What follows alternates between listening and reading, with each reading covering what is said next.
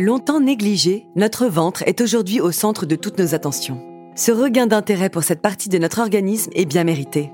À force de ne pas lui prêter attention, il se rappelle à nous sous forme de ballonnement, gargouillis et autres brûlures. Alors aujourd'hui, avec Camille, notre experte, nous allons nous pencher sur l'un de ces mots, la dyspepsie fonctionnelle. Bienvenue dans Ma Santé en Poche, le podcast d'UPSA qui répond à toutes vos questions santé du quotidien. Bonjour Camille. Bonjour Sandra. Comment vas-tu aujourd'hui? Écoute, ça va, à part quelques problèmes digestifs. Je me sens vite rassasiée au cours du repas et j'ai une sensation de ventre lourd. C'est pas très agréable. Ce que tu me décris me fait penser à un des multiples symptômes de la dyspepsie fonctionnelle. La dyspepsie fonctionnelle? J'en ai jamais entendu parler, tu peux m'en dire plus? Mais oui, je te propose un petit rappel d'anatomie de l'appareil digestif, en version simplifiée. Les tuyaux par où passent les aliments sont la bouche, l'œsophage, l'estomac, l'intestin grêle et le côlon. Le foie, la vésicule biliaire et le pancréas, eux, sont les organes qui contribuent à la digestion. Autant dire que le nombre de mots qui peuvent y apparaître est lui aussi très important. Alors la dyspepsie fonctionnelle se situe au niveau de quelle partie de l'appareil digestif? Vu ce que je ressens, je pencherai pour l'estomac. Et tu as raison. La dyspepsie fonctionnelle est un trouble digestif qui se situe au niveau de l'estomac ou des organes proches.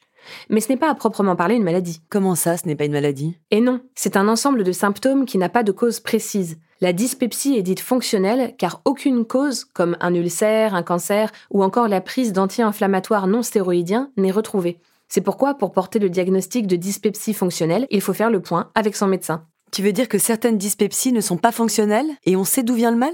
Oui, et on ne va pas s'apesantir sur elles puisque ce n'est pas trop le sujet, mais certaines dyspepsies sont dues à un ulcère, voire à un cancer. Revenons donc sur la dyspepsie fonctionnelle. Si c'est un trouble digestif et non une maladie, j'imagine qu'il est difficile de savoir combien de Français en souffrent. Effectivement, sa fréquence n'est pas facile à établir. La Société nationale française de gastro-entérologie estime quand même que 5 à 10% de la population est touchée par la dyspepsie. D'ailleurs, connais-tu l'origine du nom dyspepsie? Dyspepsie, ça sonne grec, non? Tout à fait. En grec, pepsis veut dire digestion et dys est le préfixe qui désigne un manque de, donc un manque ou un problème de digestion. Et maintenant, si on parlait un peu des symptômes Pour faire simple, je dirais que les symptômes, bien que variés d'une personne à l'autre, sont principalement de trois ordres. Tout d'abord, après le repas, on a une impression gênante de trop plein, la sensation que ça pèse sur l'estomac. Deuxièmement, et ça va avec le premier symptôme, on est vite rassasié, au point d'avoir du mal à finir ses repas. C'est ce que tu sembles ressentir. Troisièmement, les douleurs. Elles sont assez variées. Brûlures, nausées, ballonnements, et globalement, tout ça se situe au niveau de l'estomac. Donc Sandra, pour ton info, dans la partie supérieure du ventre. Les rots ou le hoquet peuvent aussi accompagner ces symptômes. Si je résume ce que tu nous dis, c'est quand on a l'impression de mal digérer. Exactement. En fait, les symptômes de la dyspepsie fonctionnelle ne sont pas très spécifiques. C'est pourquoi identifier la cause du mal n'est pas simple. Et on a tendance à confondre la dyspepsie fonctionnelle avec l'ulcère, la gastrite ou encore l'inflammation de l'estomac, qui eux ont une origine clinique bien précise. Bon, maintenant, venons-en au nœud du problème. Les causes de la dyspepsie fonctionnelle, c'est quoi? Alors, j'ai dit tout à l'heure que pour la dyspepsie fonctionnelle, aucune cause organique n'était identifiée. Donc, aucune lésion sur un organe. C'est de l'ordre du dysfonctionnement. Il y a en fait deux types de dyspepsie fonctionnelle. La première, le syndrome dyspeptique, qui survient après le repas et se caractérise par une impossibilité de terminer un repas et la sensation d'être rassasié. Et l'autre, on l'appelle syndrome dyspeptique douloureux épigastrique. C'est un terme un peu long qui décrit en fait des douleurs et des brûlures qui se situent au niveau du creux de l'estomac, l'épigastre, et qui peuvent être provoquées ou soulagées par les repas. En résumé, c'est le fonctionnement de l'estomac qui pêche. Oui, la vidange des aliments se fait probablement plus lentement. Autre possibilité, l'estomac, toujours lui, a du mal à malaxer les aliments. Nous disons que ses capacités de distension sont diminuées. Ou alors il est hypersensible à certains aliments. Mais ce mauvais fonctionnement de l'estomac, comment peut-on l'expliquer? Sans surprise, l'alimentation joue un rôle majeur. Plus les repas sont copieux, lourds, gras et arrosés, plus la digestion sera compliquée. Je ne t'apprends rien.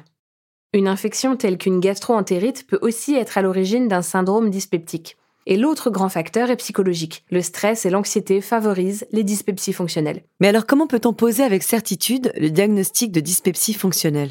Difficile. Et je dirais que la question ne se pose pas vraiment en ces termes. Les mots d'estomac évoqués auparavant sont liés à ce qu'on mange. Donc, la meilleure solution, c'est d'abord d'essayer de remettre l'estomac en bon ordre de fonctionnement. Et donc de faire des repas légers, de faire la chasse aux aliments gras, acides, épicés, mais aussi ceux qui sont riches en fibres, parce qu'un estomac un peu fainéant va avoir du mal à les digérer.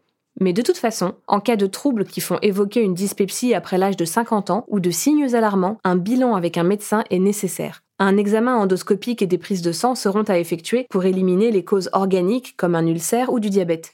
Et côté boisson, il faut diminuer la consommation d'alcool, de boissons riches en caféine comme le café ou le thé, et tout ce qui est gazeux. Et le gluten et le lactose, on garde? C'est le médecin qui pourra aider là-dessus, si aucune cause n'est trouvée. Il vaut mieux déjà commencer par alléger son régime, vous risquerez moins les carences. En plus, cette stratégie sera payante sur la balance. Effectivement, et comme le surpoids ralentit la digestion, perdre du poids est tout à fait indiqué quand on suspecte une dyspepsie fonctionnelle. Mais l'assiette, c'est le seul levier. Non. L'arrêt du tabac et l'activité physique aussi. Je sais, j'en parle quasiment à chaque fois qu'on se voit, mais c'est parce que les bénéfices sont vraiment multiples. En l'occurrence, marcher, courir, nager, tout ceci est bénéfique non seulement pour réduire les kilos en trop, mais en plus, vous lutterez contre le stress, un autre grand facteur de risque de la dyspepsie fonctionnelle. Et les chewing-gums? T'en as pas parlé, mais je sais que moi, ça me fait un peu mal au ventre. Alors, premier élément de réponse, c'est vous qui savez le mieux les aliments qui vous font du bien ou du mal. Deuxièmement, oui, le chewing-gum peut provoquer des ballonnements et parfois des irritations à cause de l'air ingéré pendant la mastication et des sucres qu'ils contiennent. Et si tout cela ne suffit pas, as-tu un plan B? Comme je l'ai déjà dit, au moindre doute ou lorsque les symptômes persistent après vos efforts, il faut consulter un médecin. C'est d'autant plus conseillé après 45-50 ans ou s'il y a eu des cas de cancer digestif dans la famille. Le but étant de s'assurer qu'il ne s'agit pas d'une dyspepsie non fonctionnelle. Votre médecin prescrira dans un premier temps des examens pour rechercher deux choses des lésions sur le tube digestif, comme une gastrite, un ulcère, et la présence d'une bactérie maintenant bien connue, l'Helicobacter pylori. C'est un bacille qui colonise la muqueuse gastrique et qui peut être responsable d'ulcères ou de cancer gastrique. Mais alors pour une dyspepsie fonctionnelle pure et dure, quels sont les traitements efficaces? Il n'y a pas de médicament particulier. Et c'est bien normal puisqu'il ne s'agit pas d'une maladie, mais d'un ensemble de symptômes. Malgré tout, pour limiter l'inconfort, voire les douleurs, on peut chercher à atténuer les symptômes et nous avons quand même des solutions. Les médicaments qui réduisent les sécrétions acides de l'estomac. Deuxième piste, des médicaments qui diminuent les gaz dans l'estomac ou qui ont une action sur la motricité gastrique. Le mieux est de demander conseil à son pharmacien ou à son médecin traitant qui aideront à trouver le traitement symptomatique le plus adapté. Et si tout vient de l'anxiété, j'imagine qu'il faut aussi la traiter. Oui, dans ce cas, des stratégies non médicamenteuses telles que des psychothérapies ou de l'hypnose peuvent soulager. Et comme on l'a dit au tout début, la digestion est un processus très complexe qui implique de nombreuses parties de notre anatomie. On a parlé ici de problèmes de digestion centrés sur l'estomac, mais tu as déjà dû entendre parler du ventre comme étant notre deuxième cerveau. Tout à fait, on lit beaucoup d'articles sur ce sujet. Effectivement, on découvre l'importance du rôle que joue le fameux microbiote dont on parle tant. Je te propose qu'on en discute lors d'un prochain épisode Avec joie, ça m'intéresse beaucoup. Maintenant, pour conclure sur notre sujet du jour, il faut retenir que la dyspepsie fonctionnelle n'est pas grave en soi, mais il ne faut pas hésiter à consulter pour se faire aider et mettre en place une meilleure hygiène de vie. Vous verrez, on peut rééduquer son estomac. Merci Camille pour tes conseils et ton optimisme. De rien, et à bientôt Sandra. Merci encore de nous avoir écoutés, n'hésitez pas à partager notre podcast. Et à bientôt pour un nouvel épisode de Ma santé en poche.